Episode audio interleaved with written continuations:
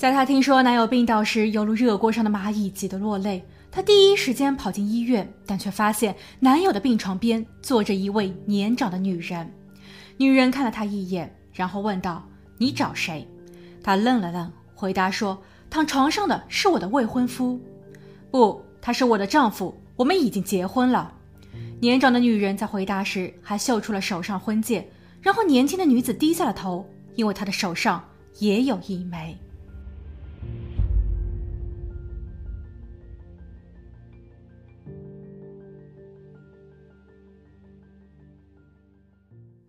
好，大家好，我是鬼灵异。二零一八年二月二十六日，二十五岁的帕特里克拿出手机，他通过语音留言告知二十九岁的女友德瓦尼说：“我很爱你，明早起床后我会再联系你，晚安。”但第二天直到早上八点，女友德瓦尼却始终没有收到早安电话。她给男友回拨了多次，男友也没有接听。心神不宁的德瓦尼给男友的父亲马克思致电，因为这对父子住在一起。当马克思表示他正在七十英里外的一个建筑工地上工作，他在七点三十八分时有收到一通陌生的来电，对方自称是快递员，有一个包裹需要递交给他的儿子帕特里克。于是他给儿子发送了短信，让儿子赶紧起床下楼取一下。而那之后，自己也与儿子失去了联络时，不安与惶恐的情绪再度攀升。结束电话后，两个人立刻赶往了帕特里克位于佛州德尔托纳的住所。当父亲马克思抵达时，儿子女友德瓦尼因为没有大院的铁门钥匙，正在尝试攀爬进屋。他看上去脸色很差，见到马克思后回头哆嗦了句：“可能出事了。”站在铁门旁的邻居补充道：“他已经报警，因为刚刚屋子里传出的四声异响把他给吓坏了。”很快，警员抵达。由于帕特里克的房屋位于一片九英亩的树林中，郁郁葱葱的灌木抵挡住了部分视线，警方很担心作案人还没有离开，于是他们调来了直升机，特警也在全副武装后冲入园中。房屋的前门打开着，门上的玻璃已碎了一地，稍往里走便是楼梯口，而帕特里克就躺在那儿，已经没有了任何气息。他的头部、面部、胸部和臀部有四处明显的洞眼。父亲马克思绝望地瘫坐在大院的地上，他瞪大了双眼望向天空，然后似乎又突然想起了什么，他颤颤巍巍地站了起来，然后又几乎是连滚带爬地来到了自家的房屋门前。他一手拉着探员的袖口，另一只手则指向了屋顶。探员顺着这一个方向看去，发现屋檐下方装有监控，这是破案的关键。可当探员进屋后，却发现屋内的电脑被盗了，储存视频的硬盘也不翼而飞。而现场勘查的专员告诉他说，作案人在整一个犯案过程中都戴了手套，现场根本就提取不到他的指纹或 DNA，而院中的泥地中也没有发现可疑的脚印。在探员返回到警局时，帕特里克的父亲和女友也跟着走进了审讯室，显然他们还没有从刚才的惊恐中缓过神来。探员在安抚了两句后，便询问帕特里克有得罪过谁吗？父亲马克思立马表示：“那不可能，儿子帕特里克是一个老实的建筑工人，他不吸烟，不酗酒，也从来不欠别人的钱。可莫非是那个人？去年年底，有一位患有痴呆症的退伍军人闯入了他家的宅院，帕特里克在发现后进行阻拦，可没料到对方先是强词夺理，硬是说这块地是他家的，随后还掏出了左轮开了几发。”幸好帕特里克没有受伤，警员及时赶到，也逮捕了那个人。所以，会不会是他在被释放后前来报复呢？与此同时，在另一间审讯室里的帕特里克的女友德瓦尼嚎啕大哭。她说：“若是今早他接听了那通电话，或许帕特里克就不会有事。”探员追问：“什么电话？具体点？”德瓦尼说：“那是格雷格打来的。”格雷格，德瓦尼的前任男友。八年前，两个人通过网络认识。当时，格雷格四十一岁，比德瓦尼整整大了二十二岁。但德瓦尼并不介意，因为格雷格成熟稳重、聪慧且幽默。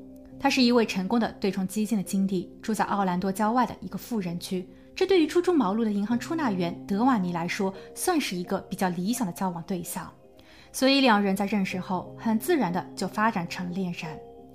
没过多久，德瓦尼便发现。格雷格对于自己的爱很霸道，他不允许自己与别的男人有接触，哪怕是同事或以往的同学。格雷格还曾跟踪过自己，在好几次的聊天中，他有意无意地提及说，如果德瓦尼有了新欢，那么他会在失落的同时让那位新欢彻底消失。不过，当时的德瓦尼天真的认为这就是爱，爱本就自私。最终，他笑着接纳了格雷格的求婚。可2016年，格雷格因为一场重病被送往了医院，医生说他需要做一个手术。作为未婚妻的德瓦尼像是热锅上的蚂蚁，都急哭了。那天，他在未与格雷格报备的情况下跑去了医院，他的心中只有一个念头：陪陪他。但就在他推开病房大门的瞬间，整个人都傻眼了。一个比自己年长的女人正坐在格雷格的病床边，女人望向了他，然后问道：“你找谁？”德瓦尼回复道：“你边上就是躺着的那个男人，是我的未婚夫。”年长的女子冷笑了一下，然后伸出自己的手，拨动了两下在无名指上的戒指，很严肃地回了句：“不，他是我的丈夫，我们已经结婚了。”这一句话让德瓦尼紧握住了双拳，他低头望向了自己那枚订婚戒指，戒指上所折射出来的光芒，在这一刻显得格外扎眼。当他再一次抬头望向格雷格时，格雷格尴尬的眼神似乎已经说明了一切。此时，德瓦尼只是觉得自己真的很可笑。一分钟前他还是未婚妻，而转瞬间却成了小三。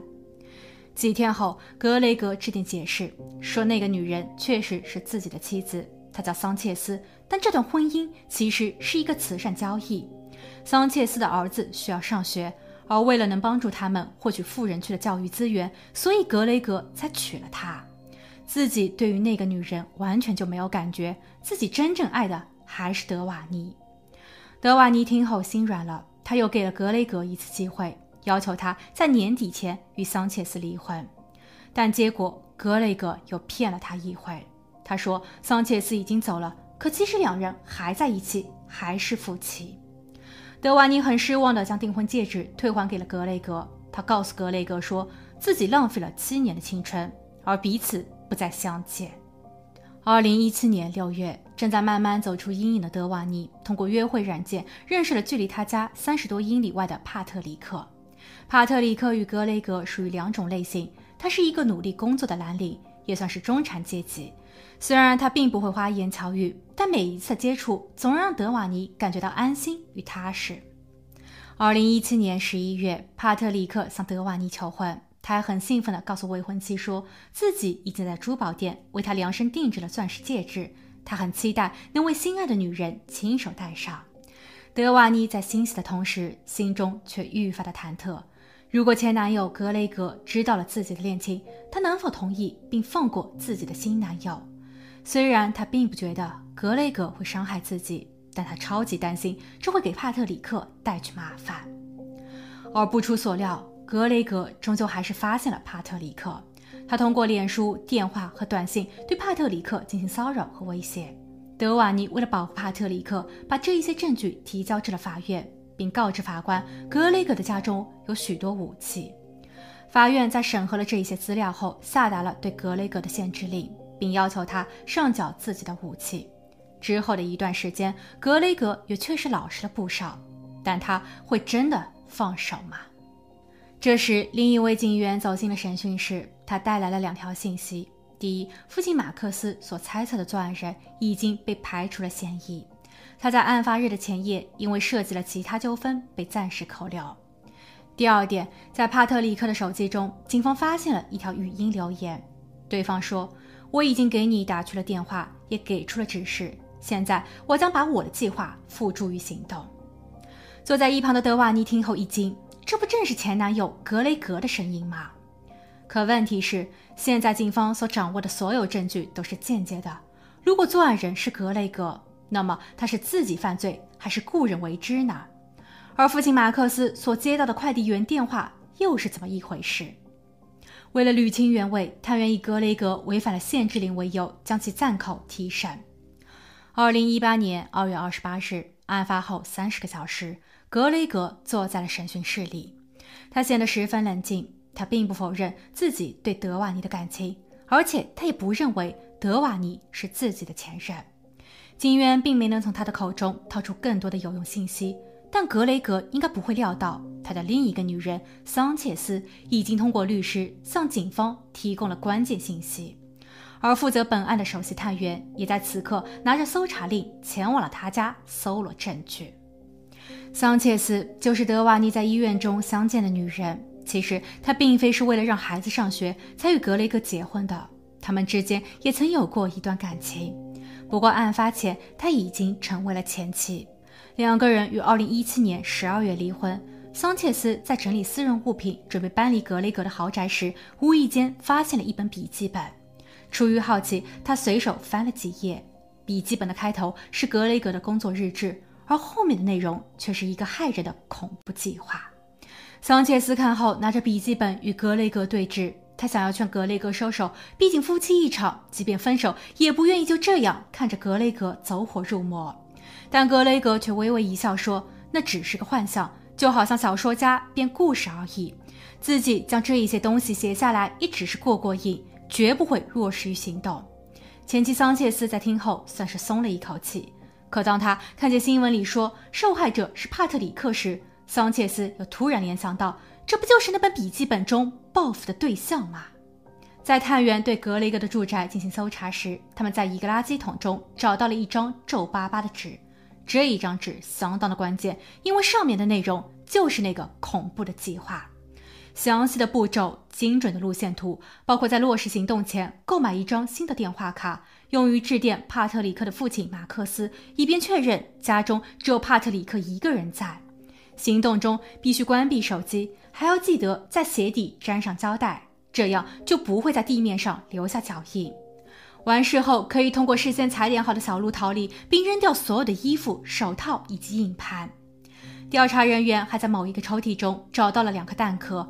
探员记得，帕特里克被击中了四次，可案发现场却只有两颗。事发不到四十八个小时，警员对格雷格下达了逮捕令。不过，他很快就被保释了出来。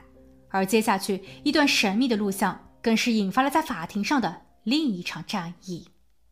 二零一二年五月，格雷格案开庭。在检方叙述了格雷格的罪行后，格雷格的律师先后提出了三个问题。第一，警方所掌握的证据都是间接的，没有任何包括指纹、头发或是 DNA 等能直接将格雷格与本案相关联的证据。检方也没有找到作案工具，唯一能指控格雷格的便是那张所谓的计划书，但那是格雷格编写的小说，他并不能证明格雷格的真实行动。第二，格雷格虽然很嫉妒帕特里克，但他从来都没有真正的伤害过他。而且格雷格在后期与女友德瓦尼的关系也并不像大家所认为的，他们已经分道扬镳，不相往来。相反，他们在一七年年底时还在一起逛街吃饭。辩护律师提供了一段视频，画面中格雷格与德瓦尼很是亲昵，他们手牵手靠得很近。德瓦尼还接受了格雷格的一个吻，所以律师认为这段视频代表着格雷格与德瓦尼的关系并没有彻底结束，而格雷格也根本就不需要用极端的方式让帕特里克消失。第三，律师觉得父亲马克思的行迹耐人寻味。马克思是搞建筑的，他有自己的公司，他的儿子也就是受害者帕特里克，其实一直是在给自己的父亲打下手。父子两人通常都是同进同出，一起工作的。但就在事发日，马克思却留下了儿子，独自一人在大清早跑去了工地。马克思在多年前就与妻子离婚了。出事时，他谈了一个女朋友，可据那个女朋友说，案发日马克思同她待在一起。请问，不在场证明的两个版本是几个意思？父亲马克思在隐瞒什么呢？检方听后连连摇头，他们认为辩护律师在试图偷换概念，因为父亲马克思不可能是作案人，无论他那天是在工作还是在约女友，行车记录和手机 GPS 都可以佐证他并没有在案发现场。而那个假冒快递员送货的电话，经电信公司的确认，该号码是格雷格在案发前不久新购的，这与格雷格的那份计划相一致。其次，前女友德瓦尼为什么会与格雷格见面？两个普通人在一起吃饭或聊天，为何会被人偷拍并全程记录？而且受害人帕特里克的邮箱中也出现了该段视频和照片。据德瓦尼说，当时自己是受到了威胁才应约吃饭，他想格雷格放过自己和帕特里克。为了不让格雷格反感或是更激怒他，所以自己才被迫与其牵手。而那一个吻是格雷格突然间的行为，整一段视频也经过了剪辑。男友帕特里克在收到后也差一点因为此事与自己分手，但这都是格雷格设计好的一个圈套。只是他没有想到这一对情侣经住了考验。最后，检方请出了格雷格的前妻桑切斯。格雷格见到他后，立马用嘴做出了“我爱你”的口型，似乎想要求得他的怜悯，让前妻别再开口说更多的。但桑切斯依旧表示，格雷格可能非常迷人，但他自负且有极强的控制欲。听到这，格雷格开始崩溃。经过四天的庭审，陪审团达成了一致意见，法官宣布德雷格终身监禁，不得假释。此时，坐在听证席上的前任女友德瓦尼站了起来，她走向了发言席，鞠躬致谢。她向法官和陪审团秀出了手上的一枚婚戒。她说：“这是帕特里克为他定制的，但帕特里克却最终没能为自己亲手戴上。”帕特里克的父母在收到戒指后，将它交给了德瓦尼，因为那是儿子最后的心愿，这纪念了他们永恒的感情。一周后，德瓦尼和帕特里克的家人相约在了西宗旅团的墓地。他们带来了蛋糕、香槟和鲜花，一起庆祝帕特里克的二十九岁生日。而西棕榈滩曾是帕特里克所期盼的蜜月旅行地。好了，今天的故事就分享到这，我们下期见。